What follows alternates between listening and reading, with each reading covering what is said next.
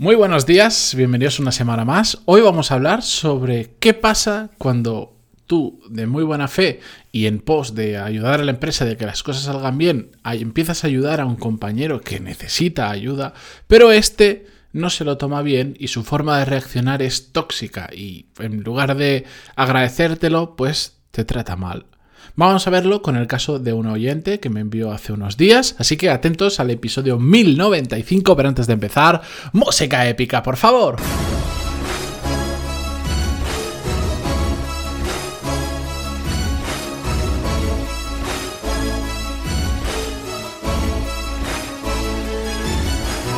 Muy buenos días a todos, bienvenidos, yo soy Matías Pantalón y esto es Desarrollo Profesional, el podcast donde hablamos sobre todas las técnicas, habilidades, estrategias y trucos necesarios para mejorar cada día en nuestro trabajo.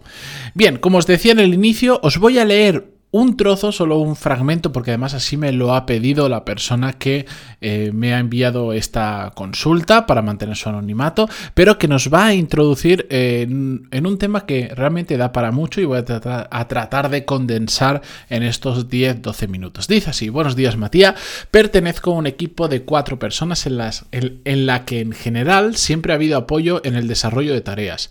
Si uno se encontraba con más carga, el resto asumía parte de la misma. A pesar de ello, uno de mis compañeros tiene un grave problema. Es la única persona en el equipo y en la empresa que sabe hacer su trabajo, aunque pequeñas partes del mismo la pueden desarrollar otras personas. La cuestión es que viendo la sobrecarga que lleva mi compañero, me presenté voluntaria para aprender y dividir el trabajo que está realizando. Mi compañero estaba al borde del colapso y la empresa no iba a poder a poner soluciones en el corto y medio plazo.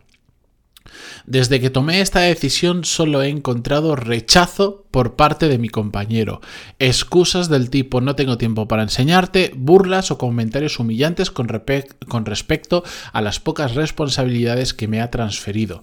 No quiero entrar en más detalles porque el correo se extendería demasiado. Y bueno, después pues me pone me, dice que para ponerme en contexto, comentarme que recientemente han sido candidatos para posibles promociones y siento que esto ha aumentado este tipo de comportamientos en mi compañero. Es decir, bueno, no sigo leyendo porque ahí a partir me dice, omite este párrafo si lo vas a comentar en el podcast. Bueno, la cuestión, aquí se juntan muchísimas cosas, pero es un caso que he querido traerlo porque lo he escuchado muchas veces, lo he vivido en casos de compañeros, de gente muy cercana a mí y por supuesto a cada X tiempo recibo un caso similar.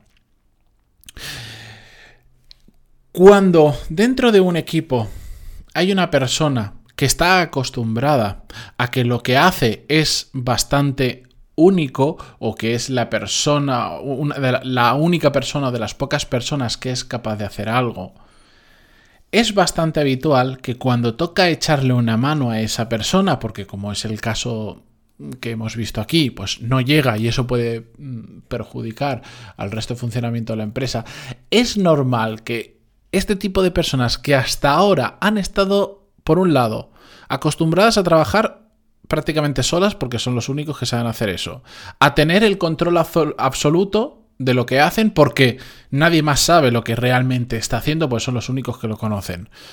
Mm, a, tener ese punto de exclusividad dentro de la empresa, como soy el único que sabe hacer esto, mi poder, entre comillas, dentro de la empresa es mayor que si hago algo que cualquier otra persona pueda hacer. Pues cuando una persona está acostumbrado a todo eso, el hecho de que entre otra persona de fuera a tocarle sus cosas, por decirlo de alguna manera, suele generarles trauma. Y más si no se hace correctamente. Yo inicialmente, cuando me llegó esta consulta de esta oyente del podcast, eh, dije, ah, bueno, este es un tema perfecto para hablar de la necesidad de la transparencia, de saber hablar las cosas con los demás eh, y, saber, saber sentarte con esa persona que tienes un, un problema y decirle, oye, mira, está pasando esto. Yo he venido aquí, me siento así, me estás tratando así, que me hace sentir fatal. Iba a hablar solo de eso. Pero es que realmente este tema no es solo un tema de sentarnos a hablar, ahora entraremos en ello, sino el saber manejar la situación con este tipo de personas. Porque es una peculiaridad, es una casuística, perdón, muy peculiar que puede generar muchísimos roces. Vosotros imaginaos, haced ese ejercicio de empatía y poneros en el papel de una persona que gozaba, entre comillas, de esos privilegios. Os, aseguro que cuando estéis en una empresa y sois los únicos que sabéis hacer algo, la situación cambia bastante a si estás haciendo algo que hay 20 personas en la empresa que hacen lo mismo o que, por decirlo de alguna manera, mm, pegas una patada a una piedra fuera de la empresa y te encuentras a cinco candidatos para hacer exactamente lo mismo. Es muy diferente. Y llegas a tener esa sensación de que eres único y exclusivo en la empresa con sus pros y sus contras.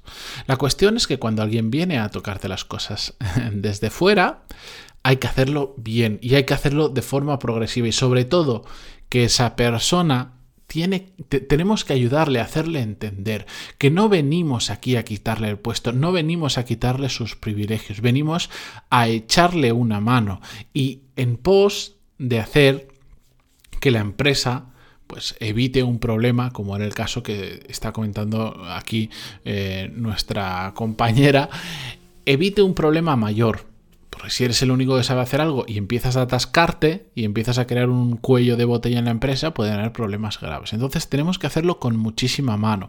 No podemos entrar como un elefante en una cacharrería y decirle, venga, me voy a poner contigo porque veo que no te salen las cosas.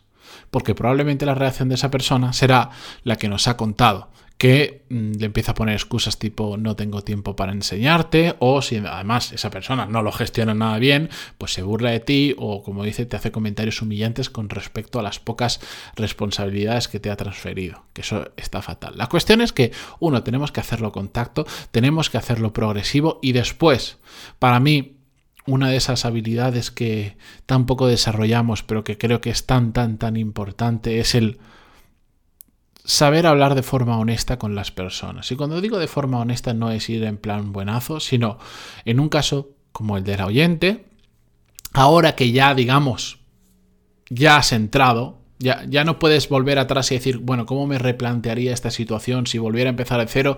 ¿Qué haría, qué haría diferente? Etcétera, etcétera. Ahora ya, se, ya ha ocurrido el problema, esa persona ya tiene esa sensación de que vienes aquí a, molestarle, a hacerle perder el tiempo o incluso, como decía, ahora que hay promociones dentro de la empresa, a ver si es que esta persona me quiere quitar el trabajo. ¿Entendéis ese sentimiento?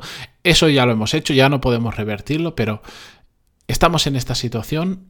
Yo, y con la información que tengo, por supuesto, si estuviera en la situación, pues tendría mucha más información y por lo tanto podría entrar mucho más al detalle.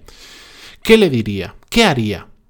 Pues yo me sentaría con esta persona en, el momento adecuado, en el momento adecuado, probablemente intentando sacarla del contexto profesional, es decir, no iría y le diría a mitad de la mañana mientras este señor está muy ocupado y haciendo mil cosas porque ya nos han dicho que es un cuello de botella y no, no, iría a interrumpirle, sino esperaría un momento en el que terminara de trabajar o lo que sea y le diría, mira, mm, necesito hablar contigo nos tomamos un café, nos salimos un segundo y te, y te, cuento cosas y entonces en un entorno donde ya lo hemos sacado un poco del agobio del día a día, sería absolutamente transparente y le diría cuáles han sido mis intenciones, sinceras, oye, yo vine aquí a ayudarte para eh, realmente ayudar a la empresa. Sabemos que tienes muchísima carga laboral, que eres la única persona que sabe hacer todo esto y que muchas cosas pasan por ti.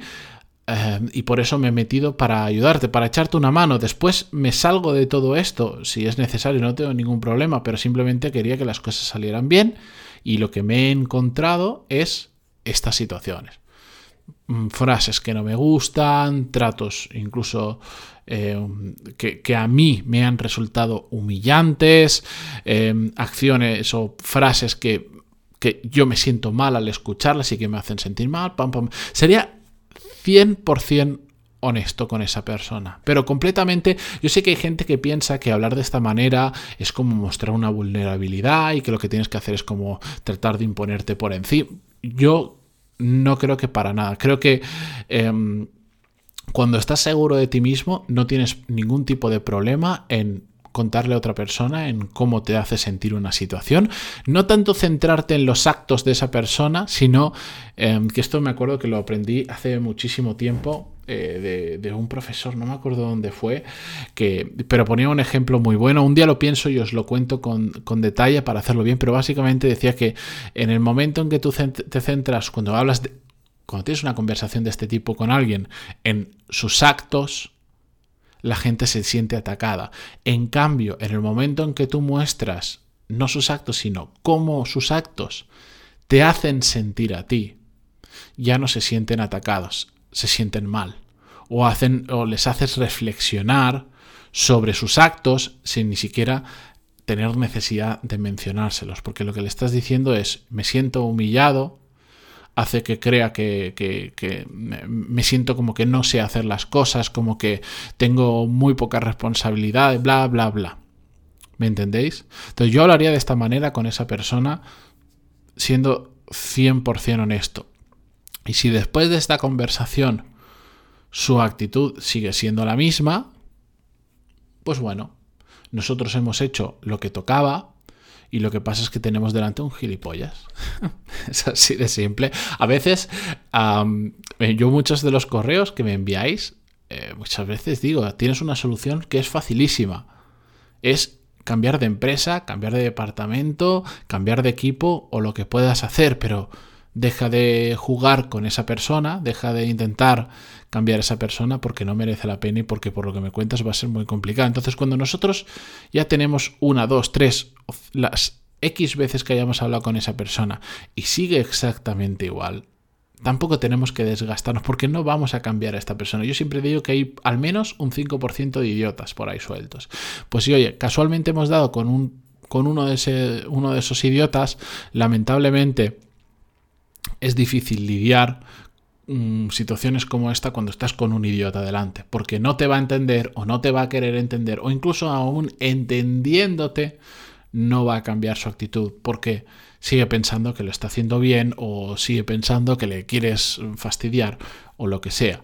Pero al menos esas conversaciones que has tenido te sirve para detectar que es un idiota. Entonces ya sabes que o convives con ello o te desgastas intentando cambiarle o coges otras posibilidades, dejas de ayudarle, que se busque, su, que se busque el mismo em, las castañas, em, te cambias de departamento, te cambias de equipo, te planteas cambiar de empresa y, y es así. Yo sé que suena duro, que parece que muchas, muchas personas cuando yo le digo la mejor alternativa que veo, por lo que me estás contando, es que empieces a buscar otro trabajo, porque por lo que me cuentas, por ejemplo, no vas a crecer más profesionalmente porque tienes un jefe que es un idiota y entonces o esperas a que él se vaya o le echen o te vas a otro trabajo, pues hay mucha gente que le,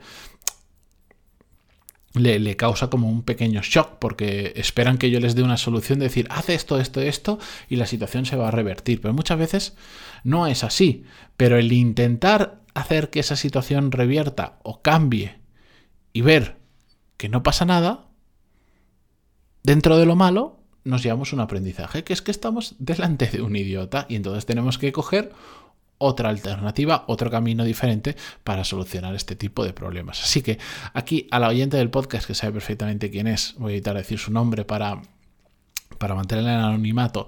Espero que le haya servido los diferentes enfoques eh, que puede tomar ante el mismo problema. Si tiene más dudas, ya sabe que me puede mm, responder al email que le envié perfectamente. Y vosotros, si me queréis enviar vuestro caso, me podéis escribir en pantaloni.es barra contactar y yo encantadísimo de ayudaros. Sabéis también que em, todos los lunes, hoy mismo, si no habéis recibido ya, la vais a recibir a lo largo del día, la newsletter donde comparto más cosas sobre desarrollo profesional, em, que, me interesa compartiros por email, que no entren en un podcast o que, por ejemplo, pues estoy añadiendo poco a poco secciones nuevas eh, de herramientas, de libros, de cualquier cosa que no se puede contar en un podcast, pues lo comparto también por email. Entréis en pantaloni.es y ahí mismo veréis que dónde os podéis apuntar, ¿de acuerdo? Con esto yo me despido esta mañana, muchísimas gracias por estar ahí al otro lado, incluso aquellas semanas en las que apenas aparezco porque la vida me pasa por encima. Gracias, no os preocupéis que ya estoy de vuelta con la regularidad habitual y hasta mañana. Adiós.